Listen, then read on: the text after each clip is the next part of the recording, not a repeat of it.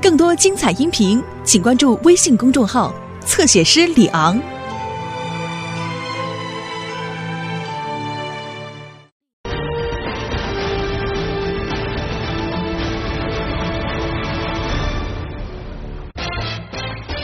欢迎收看重庆卫视《大声说出来》，有请主持人龙勇。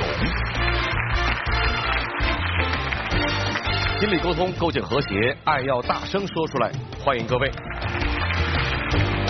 接下来为您介绍一下场上四位嘉宾：心理专家白燕怡老师，欢迎您；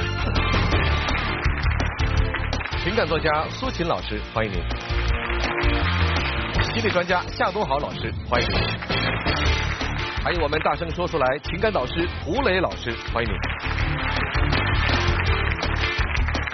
接下来我们认识这一对倾诉人，他们的压力是什么呢？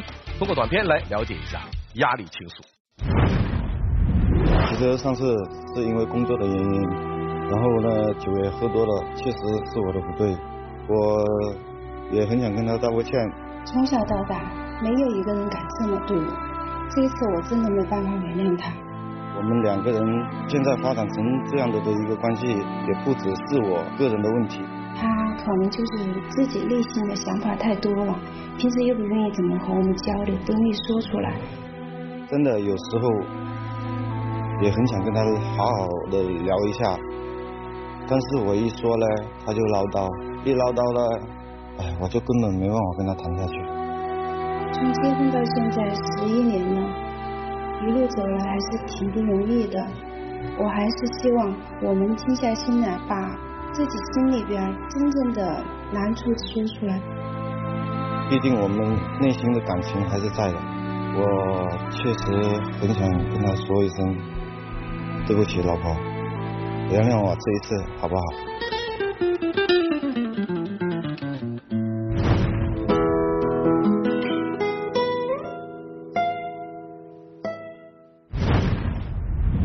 掌声有请两位倾诉人上场，有请。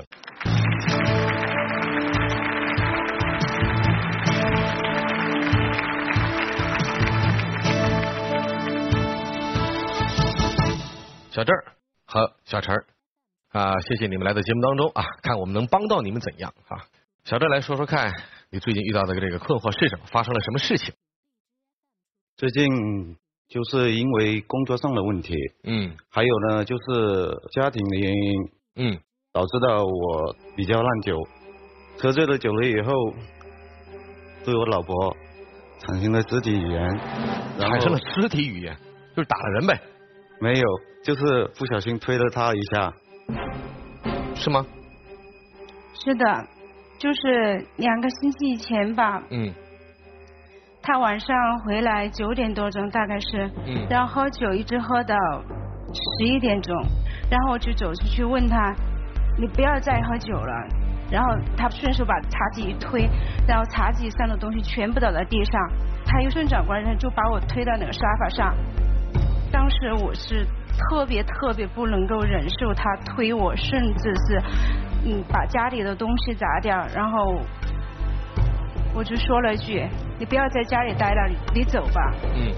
但是你根本不知道我是遇到什么困难，但是我一说你就在我旁边唠叨，”其实不是这样的，嗯。结婚这么多年吧，我们结婚十一年了，最近这几年他特别的烂酒，然后几乎是一年三百六十五天吧，三百天处于醉酒的状态。我们家里边了吧，嗯全是堆着他的泡酒，甚至有的时候一进去就是一股酒味儿。有的时候，然后下班回家吧，我就跟他沟通，我说你干嘛要喝那么多酒啊？工作上遇到不顺心的事儿吗？然后他就不理我，嗯自己还是一个人喝酒。嗯但是你根本没有很真切的去了解我工作上的问题。你晓得不老婆，我在外面工作，经常收不到款，一大堆的工人逼着我要钱。另外还有一个问题，家庭上的琐事都要由我来处理，包括做饭。有时候我回到家八九点钟的时候是冷锅冷灶，其实也不是我不做饭，他特别挑剔，然后我和我妈妈做的饭他都不吃，久而久之就形成了我妈妈把菜洗好了，然后把菜理好了，然后他回家做。其实不是我不做，是我做了他根本就不吃。那小郑，你是做什么工作的呀？嗯，我是属于装修行业。你是自己带了一个小队伍是吧？到处去接活儿。对。有的时候他就喝了酒，然后不能控制自己的情绪。嗯。有一次喝了酒就吵架，就谈到离婚。这个时候差不多凌晨两点多钟了，就直接冲到女儿的房间，拉起我女儿就说：“呃，爸爸妈妈要离婚了，你愿意跟着妈妈还是愿意跟着爸爸？”当时我女儿就特别害怕，就很伤心。我觉得大人的事情不应该去影响其他无辜的人，包括我的妈妈和我的女儿。作为我觉得家长我们应该是保护她。然后我女儿有的时候就跟我说：“爸爸平时做饭给我们吃啊，爸爸对我挺好的。他怎么喝了酒就变成另外一个人，感觉像魔鬼一样？”其实说这句话的时候，更多的是我很心酸。然后甚至有的时候在家里边没工作做的时候，然后我就跟他说：“要不我们到楼下去散散步呀，或者我们去逛个街呀，带着小孩。”这种情况我们一年都难得几次。说到这件事情，让我想起。一件特别心酸的事情，就是有一次，他还有女儿，然后我们三个人就牵着手去看电影。嗯。我女儿又说了一句：“妈妈，我觉得我自己今天太幸福了，我是这个世界上最幸福的人。我牵着爸爸妈妈的手一起逛街，一起看电影，我们以后经常能这样吗？”所以，我觉得他更爱的是自己，然后对这个家他想的很少很少。那一次三更半夜喝了酒。嗯，对于我女儿的影响也是蛮大的，这一点我非常的清楚，因为我是谈了几个项目，嗯，可能说有百分之八九十的成功嘛，而突然又吹了，嗯，没办法做成，所以说对我们这种人来讲呢，真正的真正的有时候是，我只能说是借酒消愁，嗯，但是借酒消愁和酗酒这是两个程度哦，酗酒之后会失控。失控之后会伤及家人，我这么说，你觉得我说的过分不？嗯，只有是真的是有时候带着情绪在喝酒。高兴的时候也喝，难过的时候还是喝，你哪个时候不喝？但是你有没有顾及到我的感受？我一个人从广东来到重庆。哦。我身边有几个朋友，相信你也知道，你也一直都把你的性格强势的那一面。来控制到我个人的问题，比如说嘛，我在谈工作的时候，你就在旁边指手画脚。我那天跟老王在那里谈工作的问题，我开的手机那么大声，人家是听得到的。你叫我第二天做如何感想，人家都知道你老婆在旁边。有的时候就心里边着急吧，然后可能就没想那么多，对方能够听到什么。比如说这句话说的对，然后我就会纠正他，你不应该这么去谈，呃，你应该换种方式去谈。可这个我有个人的一个做事方案，我做的这一行已经这么多年了。哦，你在广东也是做这个家装行业是吧？不是，广东的时候我们是做餐饮行业的。哦，你这个跨行挺大的啊。对，来了重庆的时候才做了装修行业。啊，就说到这儿了，那你怎么来重庆的？我们是零四年。嗯。在深圳认识，认识了以后，通过恋爱，恋爱关系了以后，我在深圳的时候开餐饮行业，嗯，呃，倒闭了，失落吗？非常非常的失落。然后他就说，哎，要不到重庆这边来发展嘛？然后我就跟着他到重庆这边来了，顺便就把婚结了。是哪一年来的重庆？零五年。说实在的哈，当时是在他一贫如洗，然后生意倒闭，什么都没有的时候，然后我提出跟他结的婚。他当时心情特别的低落，然后甚至就跟我说：“你看我现在一无所有了，嗯，要不我给你买张机票，你回重庆吧，然后等我以后有钱了，我再过来找你。”嗯。当时我就觉得这个男人好是一个啊非常有担当、非常有责任的人。我说：“要不这样吧，咱们。”回重新结婚吧，结了婚，然后我们再想办法再创业吧，就这样，然后我们就回了重庆。我们这些年经历了很多很多事情，我们回来又创业，创业然后又失败，到中间然后医生告诉我我怀孕的几率几乎为零，然后到最后我们又生小孩，在这个期间，其实在我们生小孩就怀小孩那个期间特别特别的难，那个时候去医院做产检的时候，我就是坐两个多小时的公交车去医院做产检。你是在重庆哪里？我在重庆大渡口，然后我要去七星岗做产检。真的那个时候特别特别辛苦，然后坐了两个站又吐，然后我又下来吐了，然后又再坐公交车，直到到医院。嗯。刚刚他说的强势的哈，说实在的，你刚刚遇到我的时候不是这么强势的，是因为零九年的时候，我小孩刚刚十个多月的时候，我爸爸走了，走了，然后我是家里边老大，然后我觉得。我爸爸走了，我我应该撑起这个家，然后要让我妈妈过得更幸福。所以那个时候，我觉得自己，嗯，没有太多的自我。然后每天我除了上班赚钱，然后下班的时候回家哄小孩睡觉，睡完觉然后再陪妈妈聊天。因为爸爸刚走嘛，妈妈特别痛苦。你是做什么工作的？我是做销售工作的。做什么销售工作？做家具行业。在哪里？在凯恩国际。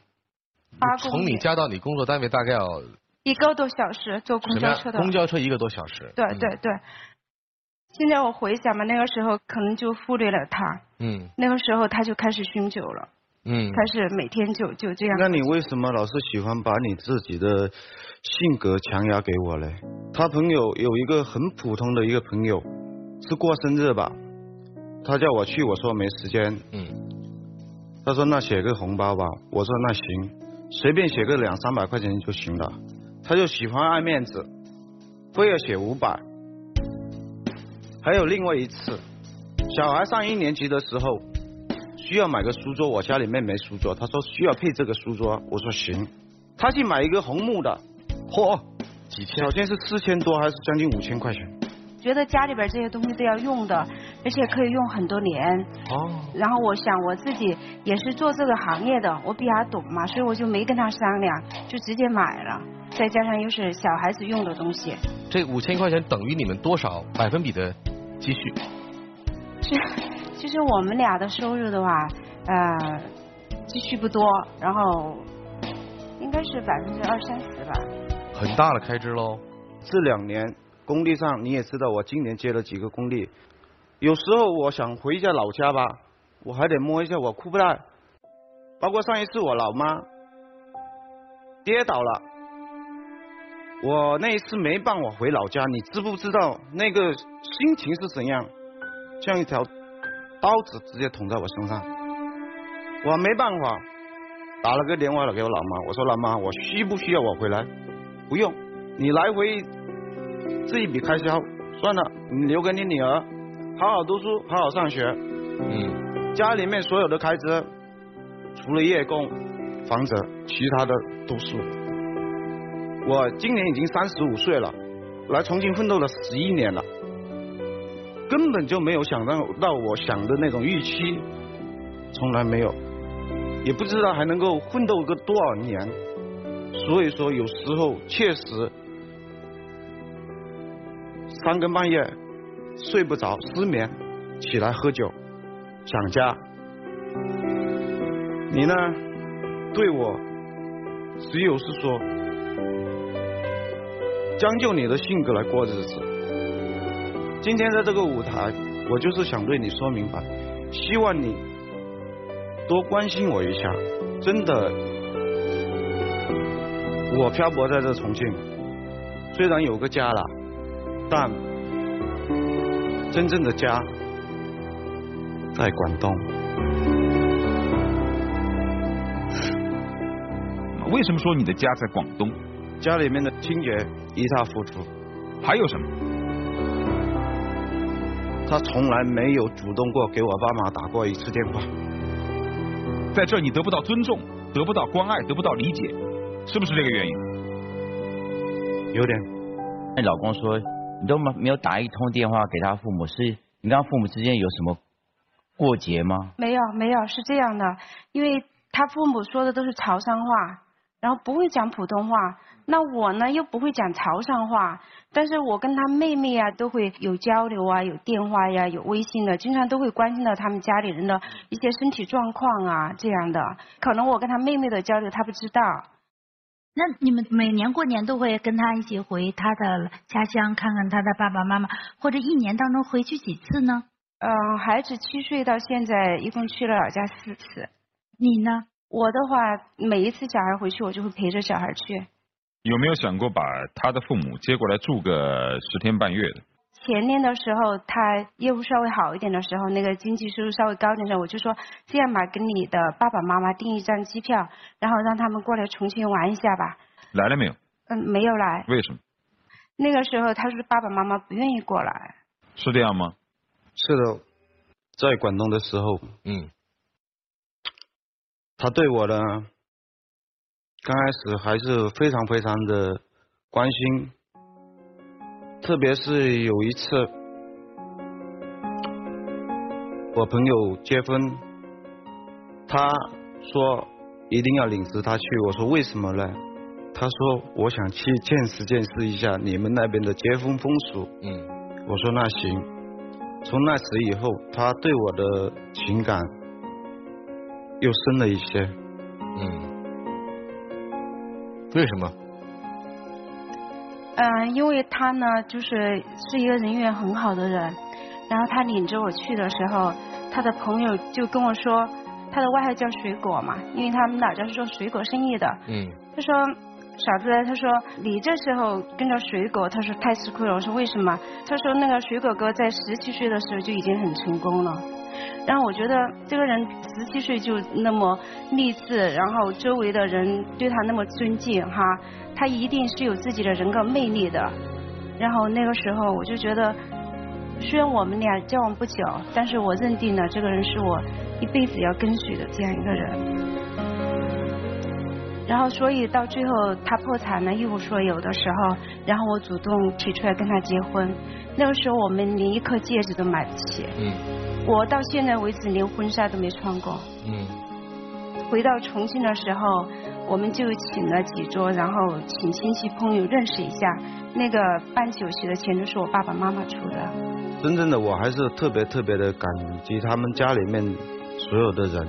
嗯。包括他，一直以来不嫌我说什么找不到多大的的钱嘛，他还是跟我在一起。嗯。作为已经是七岁孩子的父母啊，能够有勇气上这个节目，我也觉得很难能可贵啊。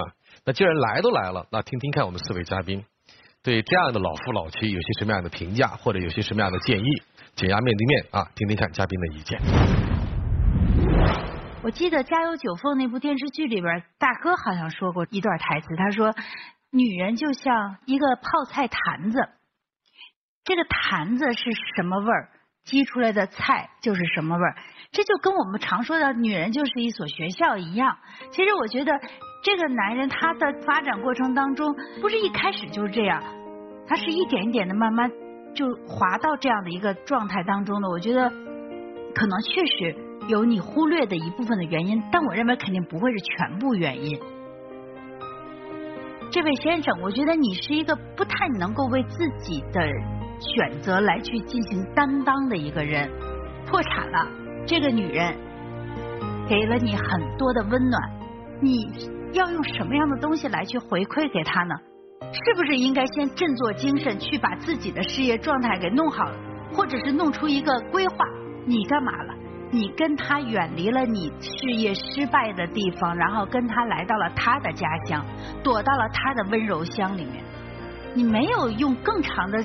时间来去面对反思和重新开始，你选择逃开了，然后到这儿之后，你刚才在那哈怨天尤人的什么？哎呀，我悲伤吧，我孤独吧，我不被理解吧？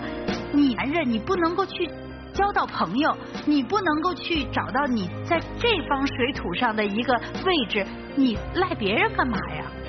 你自己也不是一个担当的人，所以才允许了他。用那样的方式来去一点一点的帮你撤了你内心的那把火，对吧？就是这个样子。所以我不想再多说什么。你今年才三十五岁，我三十五岁的时候啥都没有，我是在三十五岁的时候认识了我先生，然后一步一步发展到现在。所以三十五岁怎么了？三十五岁对于我来说是一个美丽的开始，我希望对于你来说也能是一个美丽的开始。咱也别老说这个媳妇儿败家，其实你也挺败家的。我在想，以后把酒钱，包括你在外面应酬的这些钱都省下来，你至少带孩子、带媳妇儿出去玩玩，至少在年底的时候可以一家人买一张机票回家看看老人。所以我是觉得，男人的担当不一定非得说在家里出什么大事儿的时候我给他扛下来，而是在生活当中每一天每一点滴给家人多一点照顾。多一点实实在在的呵护，我觉得这就足够了。人这辈子能挣多少钱，这事儿不好说，但不能说咱挣不到自己满意的收入，达不到自己满意的职位，这日子就不过了。活得更面对现实一点，好好的过日子，我觉得这是挺好的一家人。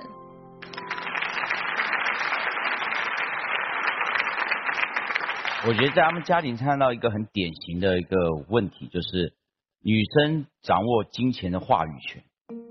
这样的问题会产生什么呢？只有你有话语权，他如果倒过来用的话，你可能会把他骂死。所以这个时候你一定要给男人一些尊重，你要跟他讨论。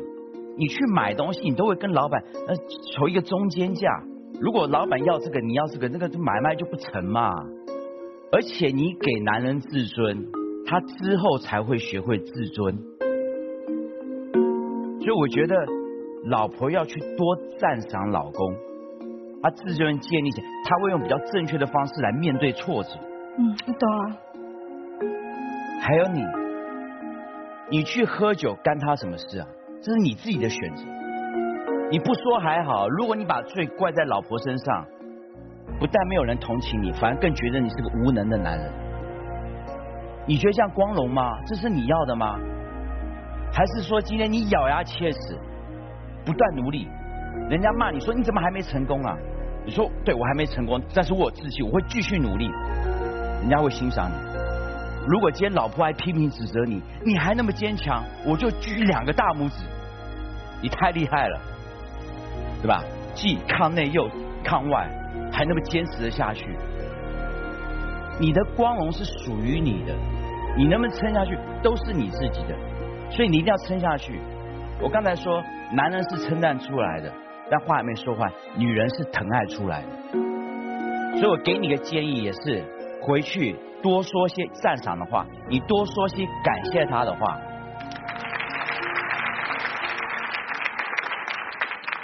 本来是来想我们教育他的，对吧？是。哦。无功而返了吧？自己变成教育对象了吗？当一个男人处处跟别人说自己不幸的时候，他一定是不可能成功的。所以你看，你今天的这个生活状态，就知道当初你的破产那是必定的。你比好多人幸福，你明不明白？你今天安排我们这些人来教育人家，人家落下了热泪，没有丝毫的狡辩。完全是一个中国传统妇女的美德。话说，如果当初你在广东，你没有破产，也没有这样的一个知心人，你最后可能家财万贯，但也有可能在拥有财富的同时孑然一身。你是选择一个人有金山银山，还是选择平淡的日子，三个人一起度过？选择三个人一起度过，那不就是了吗？台本上有一段话。你听听这段话是不是你自己说的啊？每当我们一言不合吵架的时候，他就让我走，我很心痛。你说过没说过？说过。你是走还是滚？是这样的，然后特别是他不能控制情绪的时候，我说请你离开这个家，请你走，马上走，马上在我面前消失。啊，你觉得这句话有问题？有问题。那如果下次再让你换，他又控制不住情绪，你怎么办？然后我就自己关门睡觉呗，让他自己一个人在客厅撒野呗。你看这就是问题。没有哪个男人会吃饱了撑的发酒疯，一定是心中太过于压抑。其实，在此时此刻，你应该抱着他说：“老公，我知道你很痛苦，我也知道这些年来你不得志，一直非常的压抑。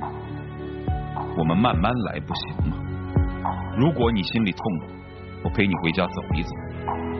三十五岁的年纪的确是成家立业的时候，但我们现在可不是已经有了家了。如果你觉得这个家庭还是不能够给你带来温暖，你说我改。如果是这样的一番话语的话，你想想他会怎么想？但是你的那个不经意的走，其实本来的意思是指给我消停一点。但对于一个身在异乡而不得志的男人来说，你这句走跟滚没什么区别。他找不到任何的价值认同感。有人曾经在我的微博上留下这样一段话：当很多女人说要找一个像我这样的老公的时候，有些男人开始出来反驳了，说你们只看见了他幸福的事，这是这两年老头混的不错。他要是混的不行，你觉得他还能有这么幸福吗？这句话还是真有道理。我跟我老婆研讨过这样的问题。如果我的事业一直处于低谷，我可能也不会这么幸福。但我至少不会像你那样去整天的吐露自己的不幸。从今天开始，抓住自己目前拥有的幸福。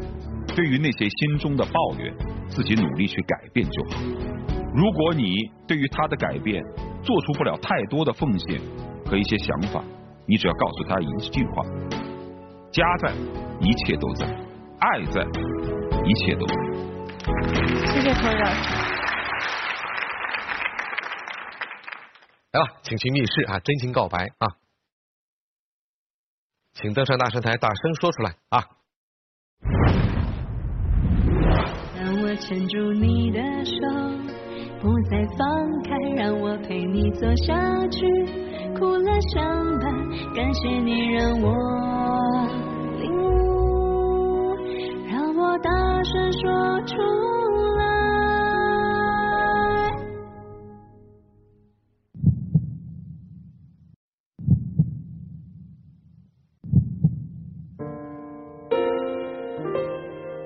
老婆。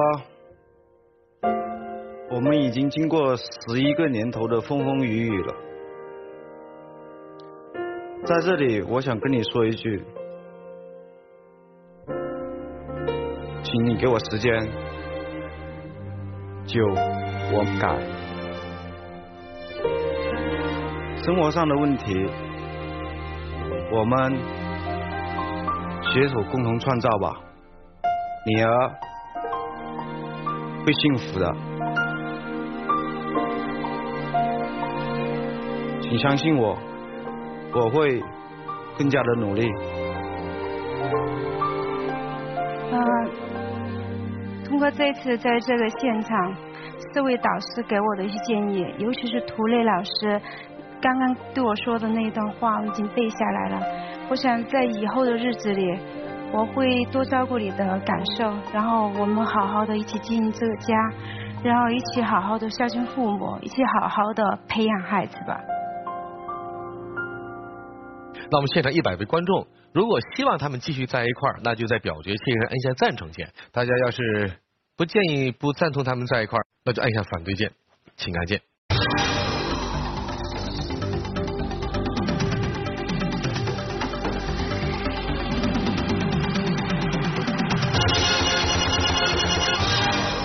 会为小郑升起选择柱，面对选择柱，你有两个选择啊：第一，转身离开；第二，还是要和你的妻子。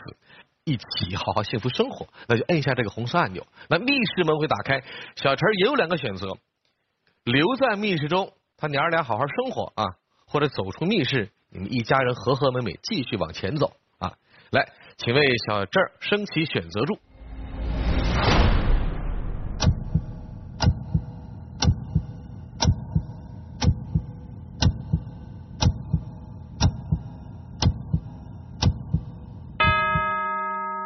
选择。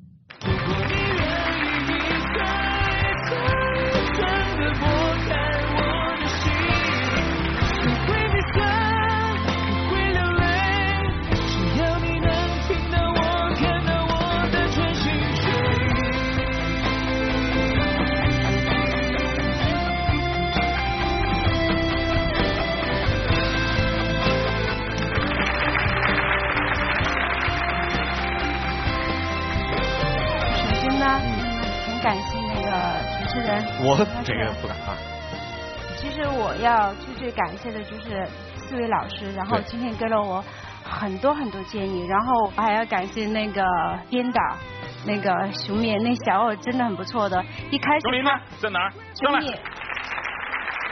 我们我们的记者也偶尔要露面嘛，真的我很感谢他。那小伙子一开始给我打电话，然后我是很很抵触的，我很反感，甚至我连他的电话都不接，觉得我们自己家里边事的话，就家里边解决了吧。然后跟我说了各种各种各种很多很多打动我的话。第一次见到你老公的时候，我感觉到他对那个婚姻还是感觉很痛苦。然后呢，来到你们家，发现你们家里确实缺少了一些温馨。突然听到你女儿讲，她说有一次你们去一起去看电影，她感觉到非常的幸福，所以我就想能够把你们带到我们这个舞台上，让我们最好的导师帮你们解决，然后希望你们以后能够重修旧好。感谢感谢，非常感谢。好吧，谢谢李敏，首先啊。然后我们更应该为你们掌声啊！因为真如四位老师所言，在这个年纪，特别身处重庆来重庆卫视做这样的节目，他是需要勇气的。那还是很感谢你们信任我们的节目。但是今天的结果让我们感到非常的欣慰。把你老婆抱走。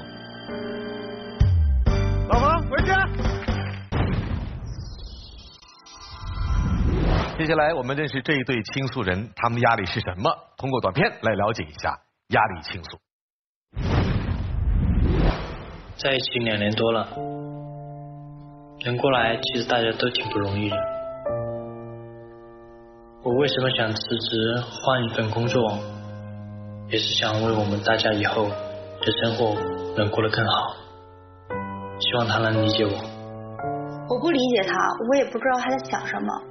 你说我们之前挺好的，可是他非要辞掉工作做一些乱七八糟的事情。他要辞掉工作的话，我肯定跟他分手。其实我心里面没底，我们两个之间差距太大了，也不知道以后的生活会是个什么样子，压力挺大，感觉挺压抑的。我觉得两个人肯定有一个强势一点，一个弱一点，在家里边一个主打，一个辅助，这都很正常的事情，干嘛去做那些不靠谱的事情？平时我也是很努力的按照他的要求去做，我也就这么一点小想法，希望让我去试一试。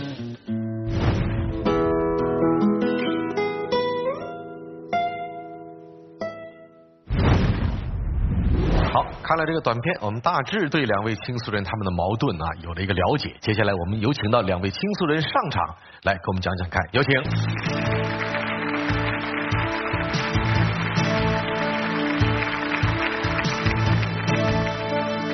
小张啊和雅丽啊，欢迎你们来。这个小张啊，通过短片我都能感觉到你的压力啊，就说话这个声音情绪很低落，想改变自己，想证明自己，是吧？对对对。来，最近发生了什么事情？啊，我们两个在一起差不多两年多了。嗯。我做了很多事情，他都不太认可，所以我想辞职换一份工作。嗯。希望他理解我，给我一个证明自己的机会。我真不理解，我也不想去理解。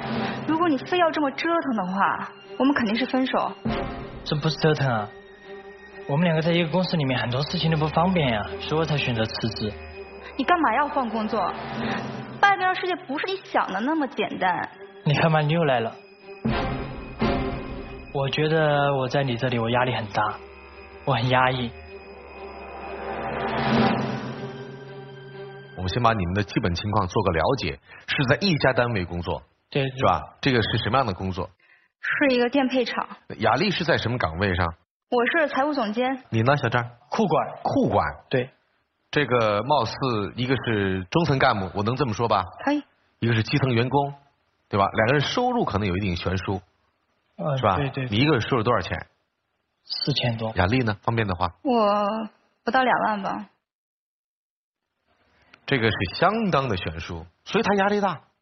我没有嫌弃他的意思，就是他老说他自己的学历低，他就因为这点，我也老照顾他，我对他挺好的。对，我说对你好。对我对我挺好的，对我作为一个库管员，我经常能拿到奖励。嗯，多亏你，多亏你给你爸爸妈妈说，我每次拿到奖励啊，我都要谢谢你。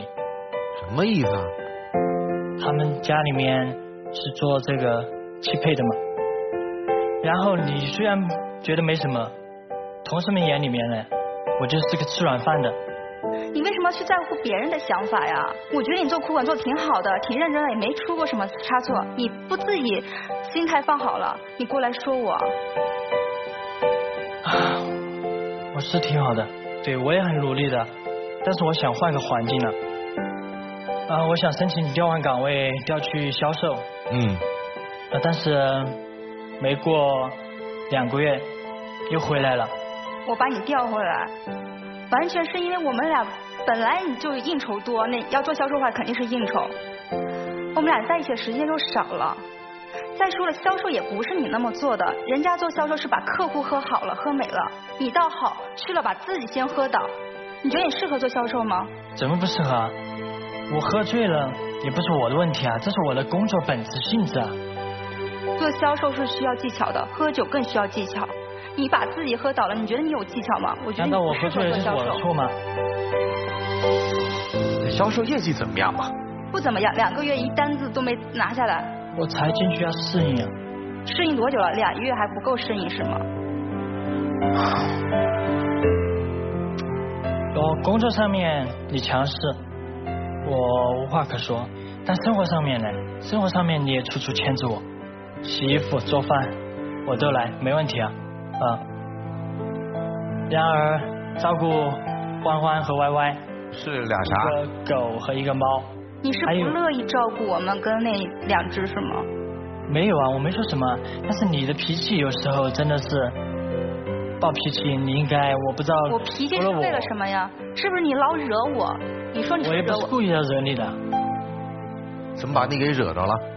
把我惹着了，这事很多，他老骗我。你自己说咋骗我了？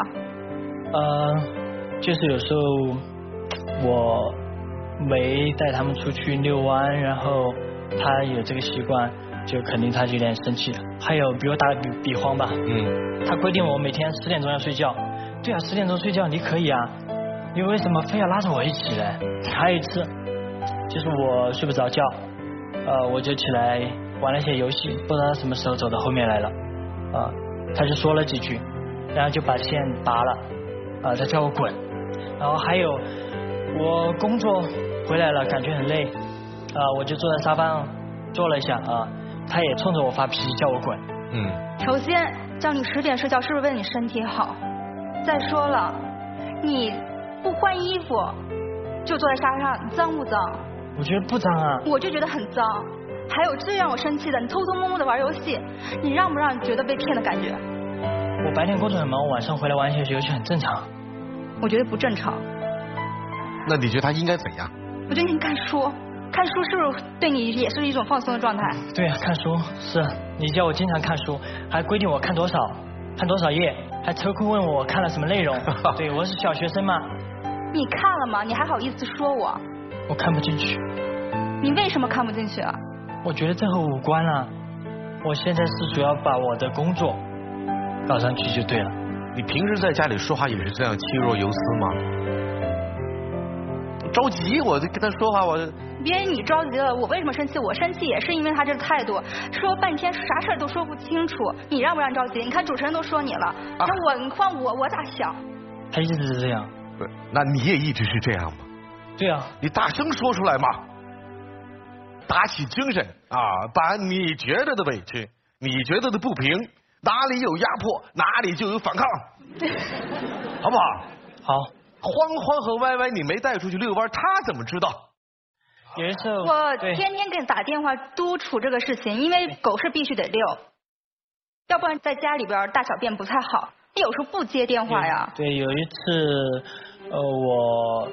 牵出去遛，然后朋友约我打篮球，我就多玩了一会儿，没给他打电话。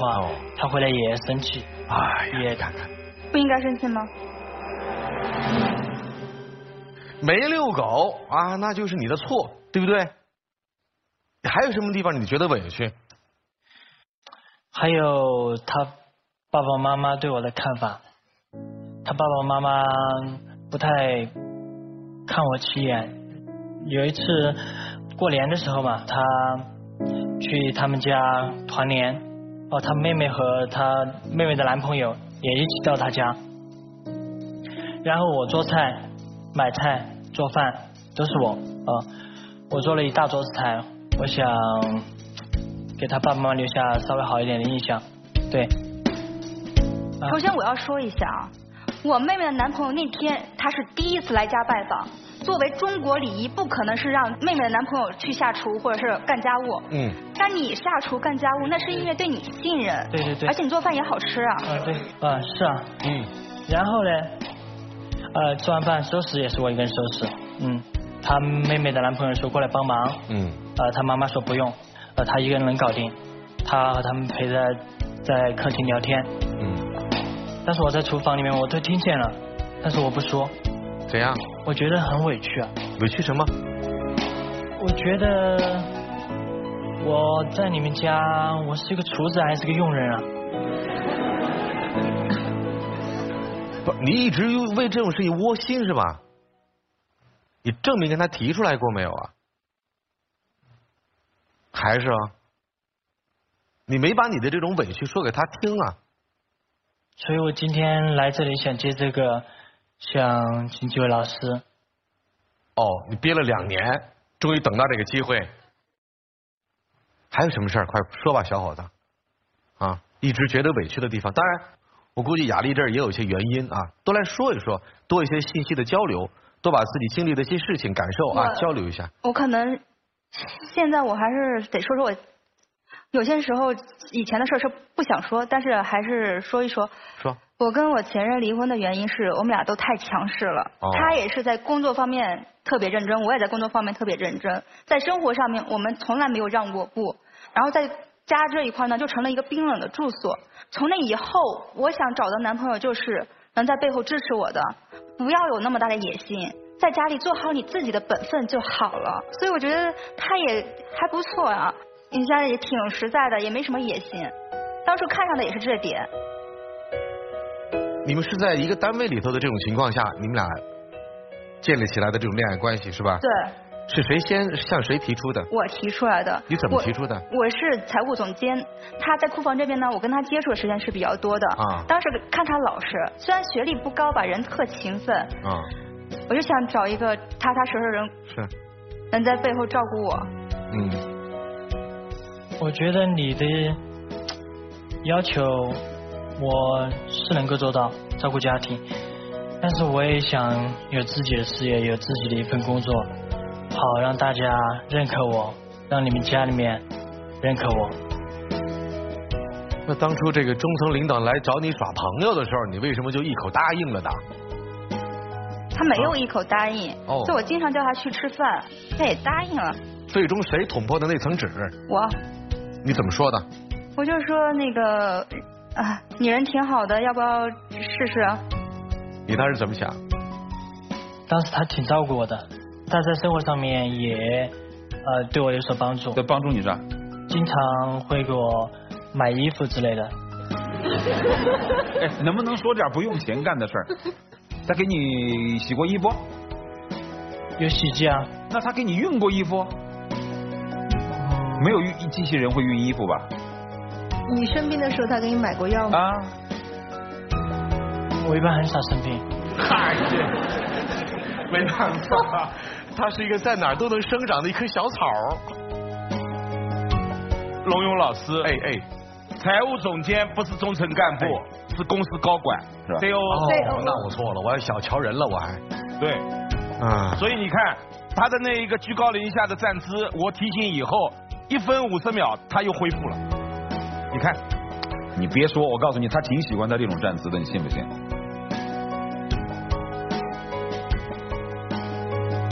你真心的一个男人的名义对这个女士，你喜欢过没有？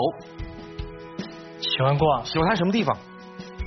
其实她也好的时候，她的工作心呢，事业心呢。事业心，嗯。说对你，对对。就是他对你好的地方，或者你爱喜欢他的地方。你看着我说。不敢说了，当然。其实你有很多地方都很优秀。什么地方优秀了？赶紧，长得漂亮吗？漂亮。身材好不好？好啊。关不关爱你？还好。我不是给你开了这么大一口啊，让你使劲夸，嗯，你都没垮。还是我在你这根本就没有优点啊？或者雅丽你自己说说看，你对他好的地方吧。出去吃饭都是我掏钱啊，我也让他十点钟睡觉，也不是为了身他身体好吗？是是是。这不都是优点吗？但在你说的优点，在我看来很多地方都是限制。你想几点钟睡觉？呃，下完班有时候有应酬，呃，有时候没应酬的正常回家。不是，你现在都不做销售了，哪来的应酬啊？我也有朋友啊。那些狐朋狗友。那怎么叫狐朋狗友呢？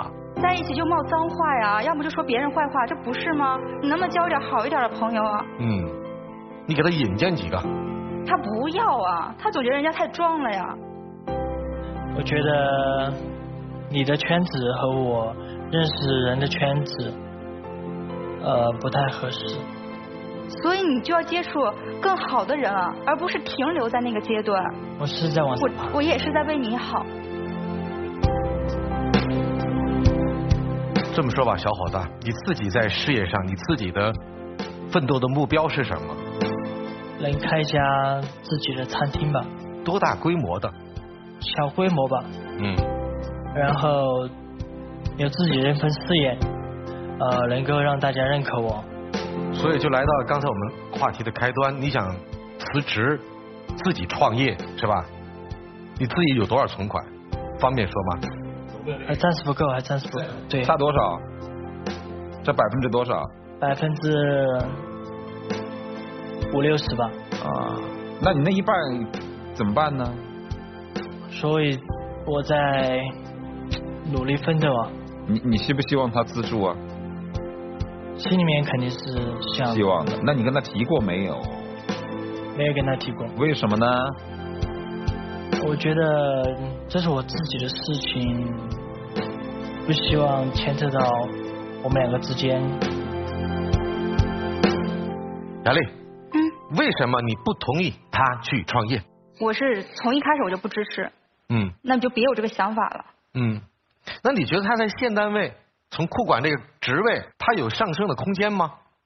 我觉得就做这个库位就行，就是我也没有长时间还在这工作岗位待着，就是做一段时间满足就够了，回来照顾家庭就行了。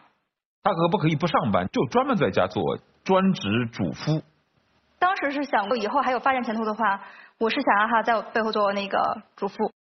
你愿意嫁他吗？就他做当时是愿意的啊。当时如果他要是有这种想法的话，那我要考虑考虑我们俩的关系。那你们结婚要不要财产公证？我觉得也没这个必要。哦，这点倒是还是挺信任的。还有别的要求吗？结婚？就是在家里做一个主妇就成了。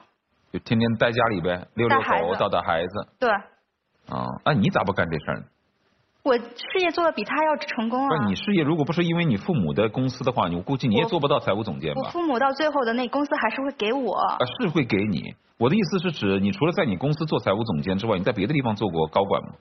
没有，一一下来就是跟我父母亲进他公司了。哦，是从基层干起的吗？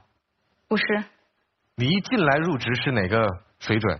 就是财务总监。你确定你做财务总监这个平台和你的能力是父母给予你的，还是你自己努力所达成的？客观的说，我觉得我努力达成的。确定？确定。好，要么你当全职家庭主妇，这是她找男朋友或者找老公的动机和诉求。可是你现在开始有一些些啊，想要创业这个想法，那么严重影响到你们之间的这个感情，是吧？这矛盾就就很显而易见的摆在这儿了，怎么解决？简爱面对面啊，看看我们的嘉宾们有没有解决之道。我最开始的时候觉得这个女生阴阳跋扈的，而且完全不给她自己所选的爱人以尊重。但后来男士说了一句话，完全改观了我的看法。刚才涂磊老师一直在问你说，你不是想要创业吗？你到底有多少钱？是你特别没骨气的说了一句话，你希望他支持。这又是让我觉得，一个明明很有骨气的男人，怎么能说出如此没有骨气的话呢？所以难怪别人会给你没有好的骨气，是因为你自己都不愿意给你自己。所以现在我特别想对男生来讲，现在摆在你面前有两条路，第一条路，离开他，去做你真正想做的一个顶天立地的男人；第二条路，乖乖听他话，不要再想出去创业的事情，否则的话，你依然得不到好结果。所以这两条路你自己来选择。那同样的，回过头来对女生来讲，也是最后一句话。你不是想要一个真正的有爱的男人吗？那有爱是需要去寻找的，有爱是需要对方彼此给予的。所以你也好好考虑一下，你到底想要什么。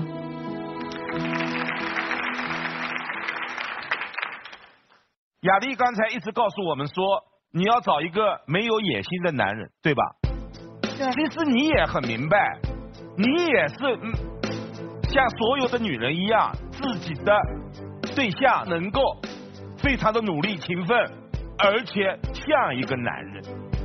这个当中，你怕的是，如果这个男人一旦离开了公司，可能人走了，心也会走了。这可能是他最担心的。那么，我们就说小张的这一件事情，我不说我的一种猜测，你也应该完全的支持。我们说，男人一生当中有两件事情不能错过。一件是不能错过心爱的女，另一件是不能错过年轻时闯到的机会。万一出去以后，他恢复了男人的这种自信，大展身手，那你们两个人之间的这种心理上的、工作上的这种差距，可能就拉近了，甚至会填平了。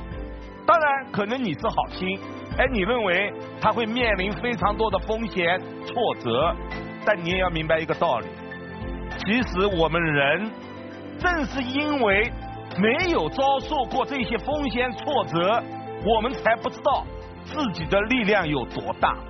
如果你能理性的话，我希望你能够放下自己的强势，去尊重他的选择，去支持他的选择。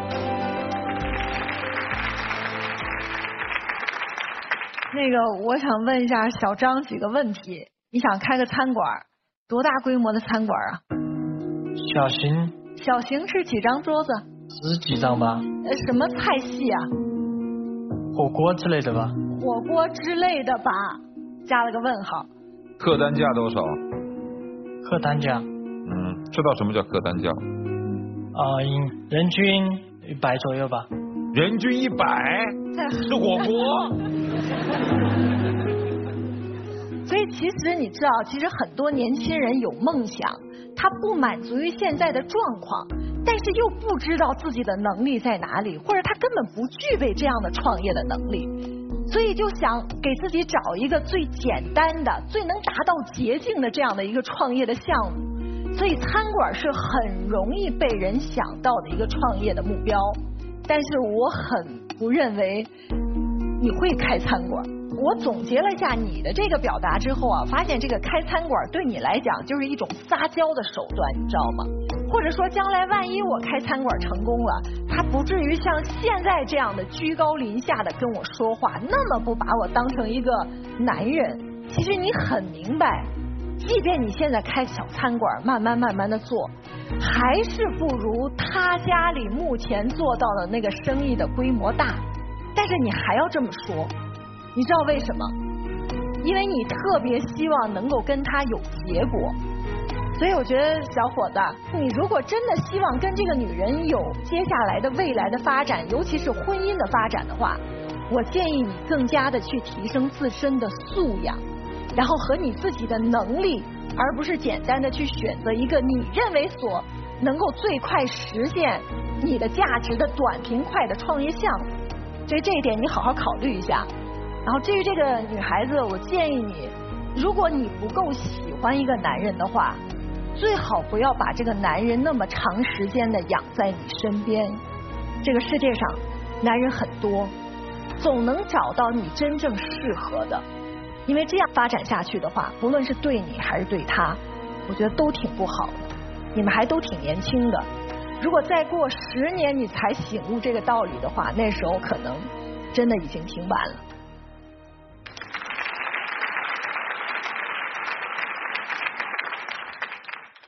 你爱他吗？爱。你爱他，为什么你说不出他一点好呢？女生，你爱他吗？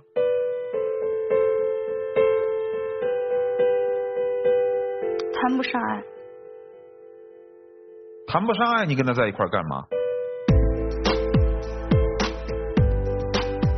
你让一个男人心甘情愿的为你照顾家庭、做家庭主妇，你拿什么跟他交换？让他在金钱上面没有什么顾虑，就是衣食无忧嘛，对吧？你用衣食无忧来交换他的自由，就是这个意思吗？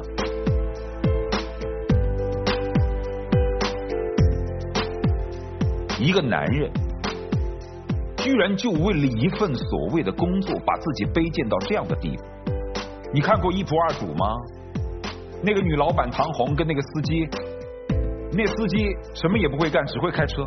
公司里所有的人都说他吃软饭，说他靠老板上位。一气之下，我辞职。这会儿那女老板唐红屁颠屁颠跑回来找他，这叫爱情。不是说男人一定要挣的比女人多，也可以挣的不如女人多。但男人是有底线、有骨气的。我挣的没你多，但是我的心胸足以强大到我可以跨越收入的差距，在生活当中与你平等相处。这样的话，你才可以跨越所谓的贫富差距，而且你的付出别人丝毫不感恩。他都说了，你再怎么付出，在家里再怎么做家务、做饭，这两年我给了你衣食无忧啊，就够了，你知点足吧？你这还听不明白吗？我想跟女生所说的是啊，你没有自信去驾驭一个成功的男人，这是一种悲哀。财富又怎么样呢？衣食无忧又怎么样呢？你真正从爱人那儿获得的是什么？你要是想找一个人照顾你，很简单，你随便找一保姆就行。但是他能够给你爱人的感觉吗？给不了，别自欺欺人了。学会做一个女人吧，别整天趾高气昂的，自己过得又累。就这样吧。好，接下来请雅丽去密室当中。你从女人的角度，咱们你要不要跟眼前这个男人以？恋人和夫妻的名义相处，我们要的是这个诉求，好吧？来，请去密室。同样的，小张，请你登上大声台，大声说出来现在的内心感言。来，请大声说出来。牵住你的手，不再放开，让我陪你走下去，哭了相伴，感谢你让我领悟，让我。大声说出来。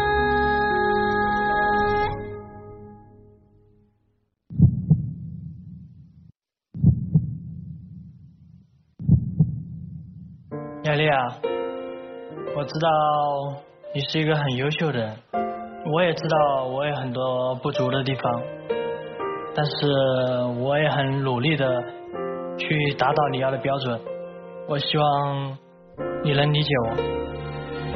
你总觉得我俩之间有差距，我觉得我们俩最大的问题不是差距，是我们俩的追求和我们想要的东西都不一样。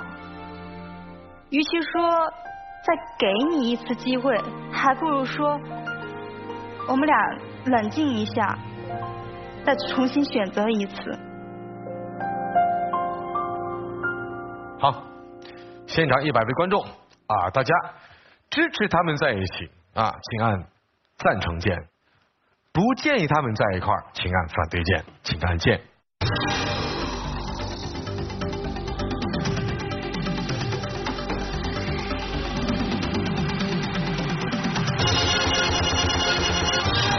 只有百分之九的观众支持你们。还是那句老话，最终决定权在你们自己手上。待会儿会为小张升起选择柱啊，面对选择柱，你有两个选择：第一。放弃这段感情，转身离开，或者你还是想跟雅丽牵手吧，那你就摁一下这个红色按钮，那密室门会打开。雅丽也有两个选择：留在密室，表明她放手，给你自由；或者她也想坚持和你在一起，完善她的诉求的达成。接下来，请为小张升起选择柱。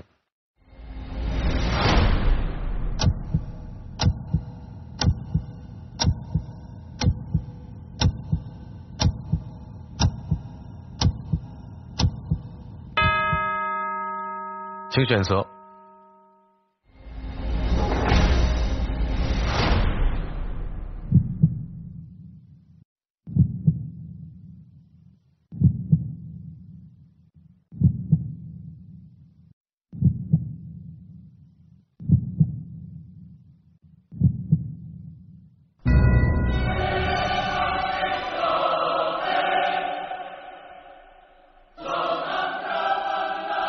到现在这个样子，我心里还是感觉到挺心疼，心疼一个男人在这里祈求他人的一个怜悯，甚至给到一个机会。只有自己拥有了真正的发自内心的自信，我相信解决这些问题对于你来讲都不再是问题。鼓起勇气，好好往前走。对。通过今天这个事情，我发现我的恋爱观。